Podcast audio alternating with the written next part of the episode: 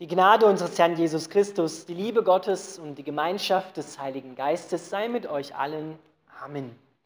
Unser heutiger Predigtext steht im Römerbrief, Kapitel 11, die Verse 33 bis 36. Wie wunderbar ist doch Gott, wie unermesslich sind seine Reichtümer, wie tief seine Weisheit und seine Erkenntnis. Unmöglich ist es uns, seine Entscheidungen und Wege zu begreifen. Wie unerforschlich sind seine Gerichte und wie unaufspürbar seine Wege. Denn wer kann wissen, was der Herr denkt? Wer kann sein Ratgeber sein? Und wer hat Gott jemals so viel gegeben, dass Gott ihm etwas zurückerstatten müsste?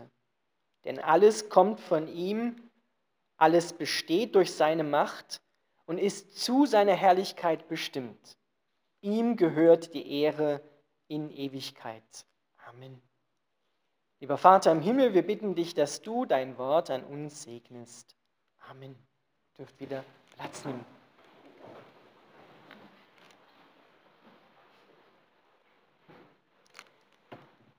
Liebe Gemeinde, wir feiern heute den Sonntag Trinitatis. Da geht es um die Dreieinigkeit Gottes. Und viele Menschen, die vielleicht sogar Christen sind oder auf das Christentum von außen drauf schauen, die denken, wir glauben an drei Götter. An den Vater, Gott, an den Sohn, Gott und an den Heiligen Geist, Gott. Drei Götter. Aber es sind drei Personen in einer. Das ist schwer zu verstehen. Aber ich möchte euch ein Beispiel geben, womit wir uns dem vielleicht ein bisschen annähern können und verstehen können, was Gott dort selber meint. Es geht, so viel kann ich euch schon verraten, um die Fülle Gottes. Zunächst einmal um die Fülle Gottes, die er an sich ist. Und bei Gott müssen wir immer hinzusagen, die Fülle, die er mit dir, mit dem Menschen teilen will. Ja, das ist eins bei Gott. Wenn er etwas hat, dann will er es unbedingt weiterschenken und will er es unbedingt mit anderen teilen, mit seinen Menschen teilen. Wenn ich drei Menschen nehme und gebe ihnen den Auftrag, draußen im Park meinetwegen eine Skulptur zu betrachten und ich stelle sie an drei unterschiedlichen Stellen der Skulptur auf, einen vorne, einen hinten und vielleicht einen an der Seite. Und sie sollen beschreiben, was sie gerade vor Augen sehen. Dann werden wir drei unterschiedliche Beschreibungen ein und derselben Skulptur bekommen.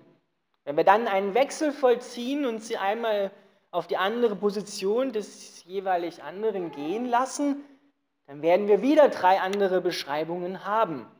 Und wenn man das ein paar Mal macht, dann bekommt man einen Eindruck davon, wie die Skulptur aufgrund der Beschreibung dieser drei Menschen wirklich aussieht. Und so ähnlich, ich betone, so ähnlich ist es bei Gott. Menschen haben Gott erfahren als den Vater als Gott über ihnen, als den Sohn, als Gott mit uns, als den Heiligen Geist, als Gott in uns. Gott über uns, der Vater, Gott mit uns, der Sohn und Gott in uns, der Heilige Geist.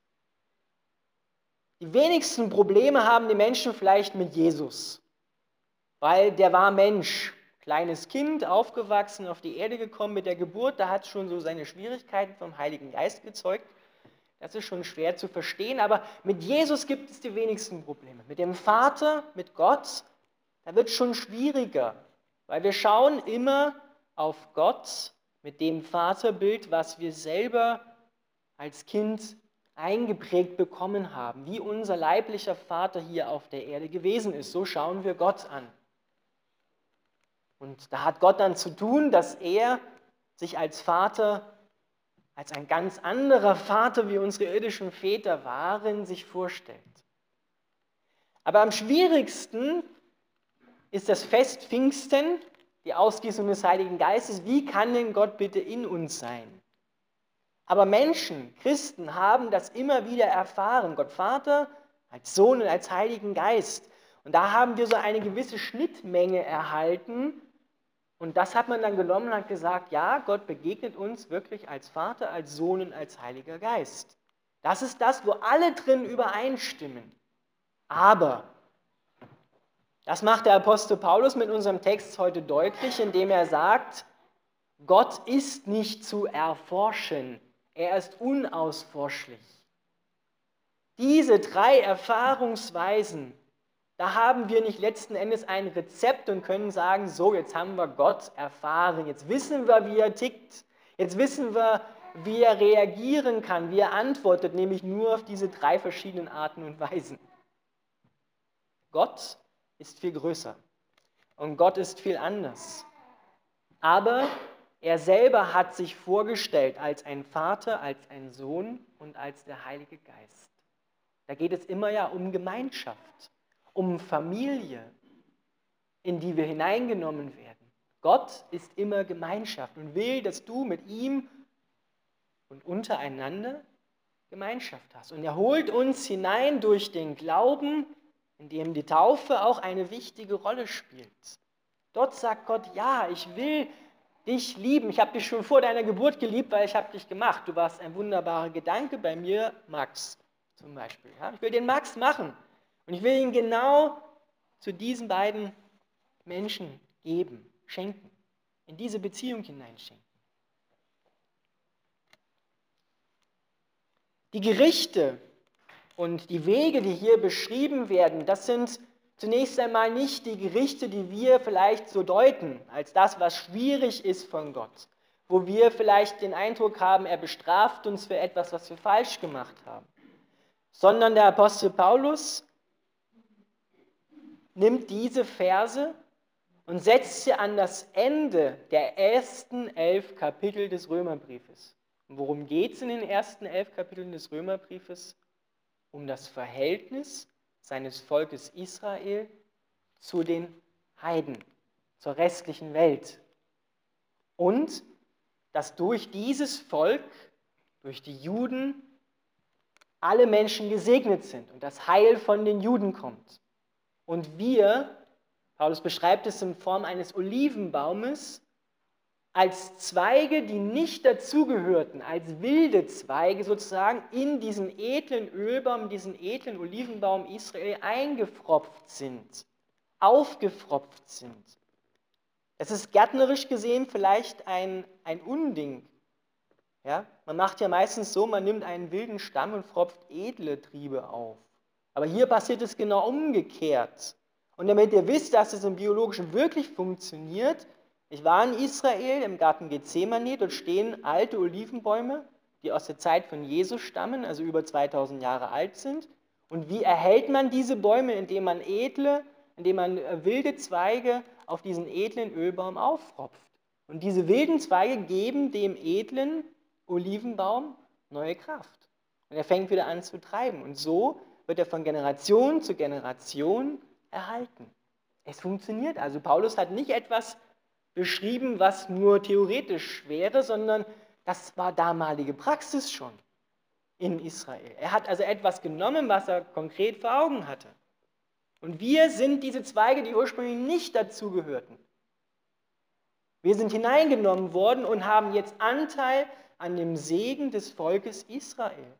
Segen, der durch die Juden in die Welt gekommen ist. Denn alle Apostel waren Juden. Jesus war ein Jude. Und wir haben durch dieses Volk den Segen Gottes empfangen.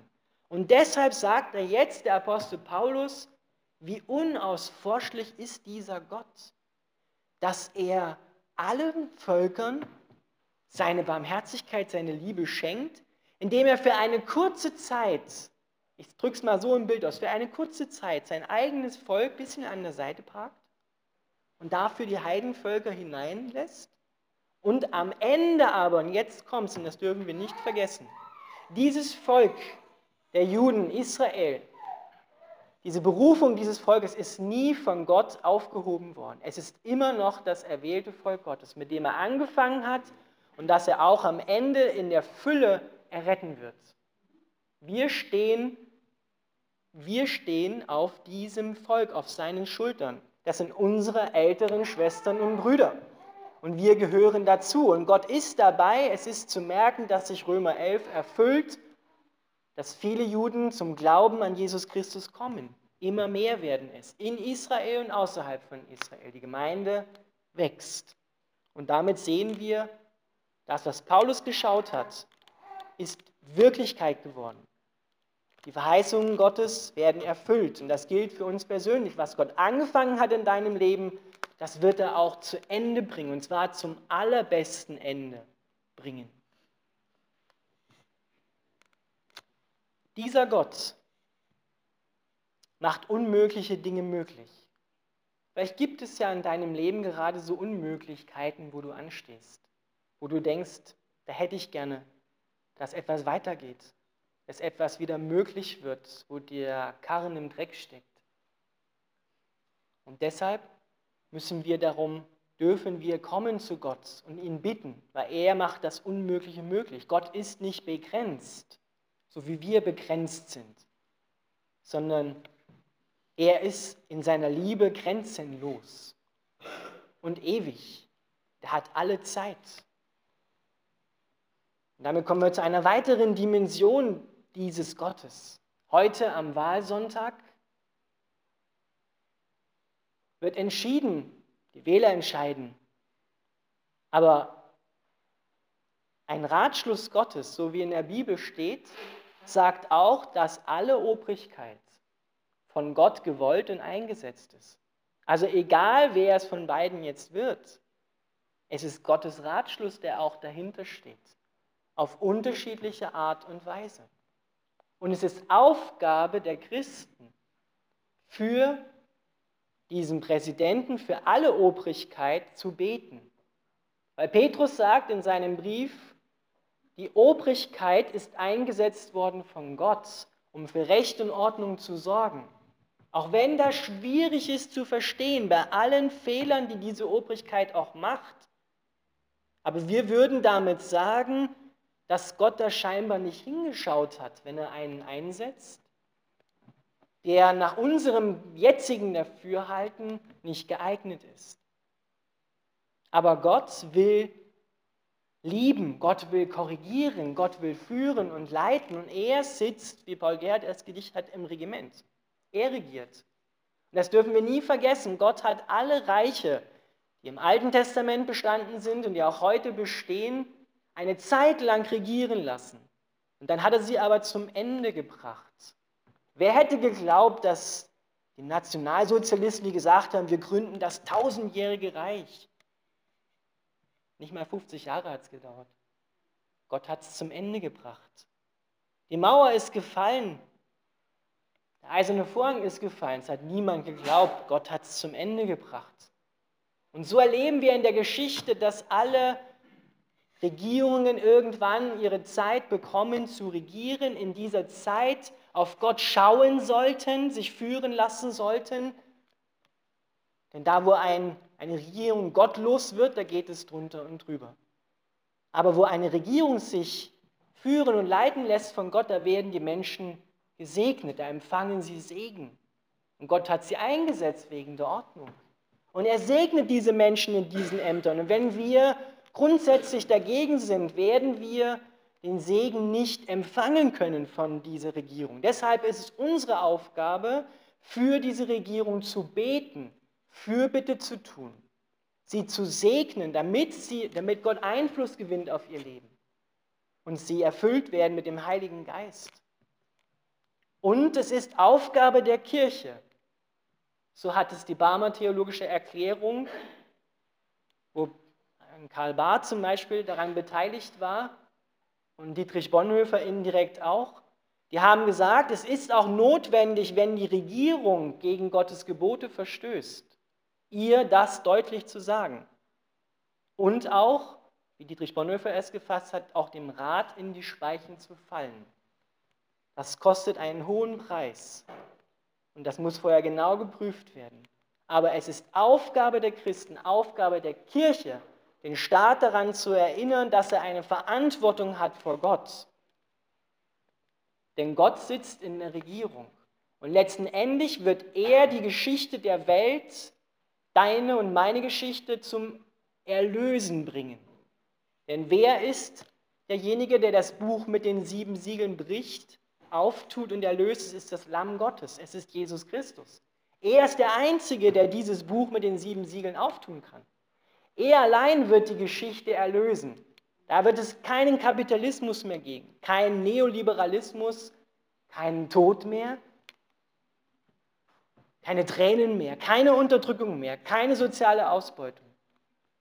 Da werden alle satt an Körper, Seele und Geist. Da muss keiner mehr Hunger leiden.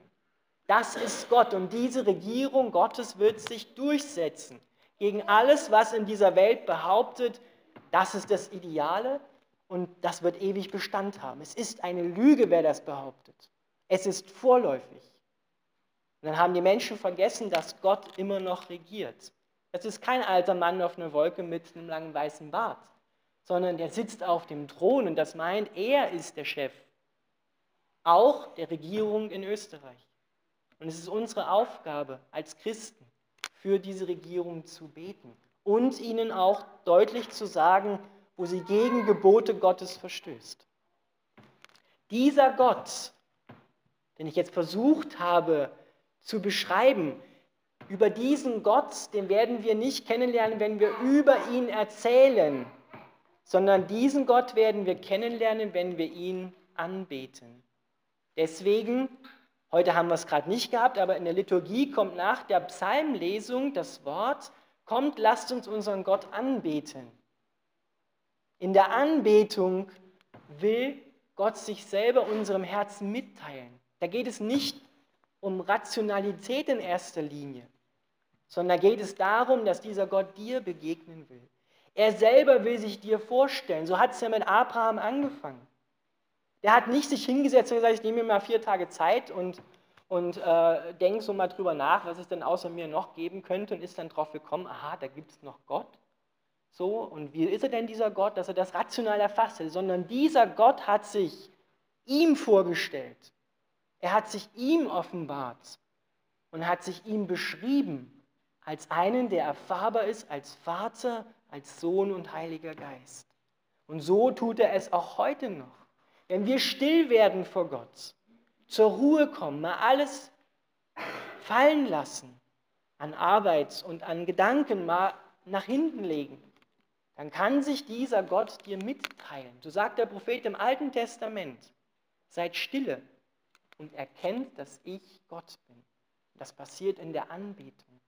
Wenn er sich in uns und wir in ihn hineingeben darf, mit allem so, wie wir gerade sind, will er dir begegnen. Dann wirst du spüren von Herz zu Herz, dass dieser Gott dich liebt und dass dieser Gott viel mehr Kraft und Möglichkeiten hat, als du dir je vorstellen kannst. Und deshalb wollen wir jetzt auch ein Lied singen, in dem es um diese engen Grenzen geht, an die wir immer wieder stoßen und wir uns fragen, ja geht dann nichts mehr weiter. Überlassen wir doch unsere engen Grenzen Gott. Er wird sie weit machen. Amen.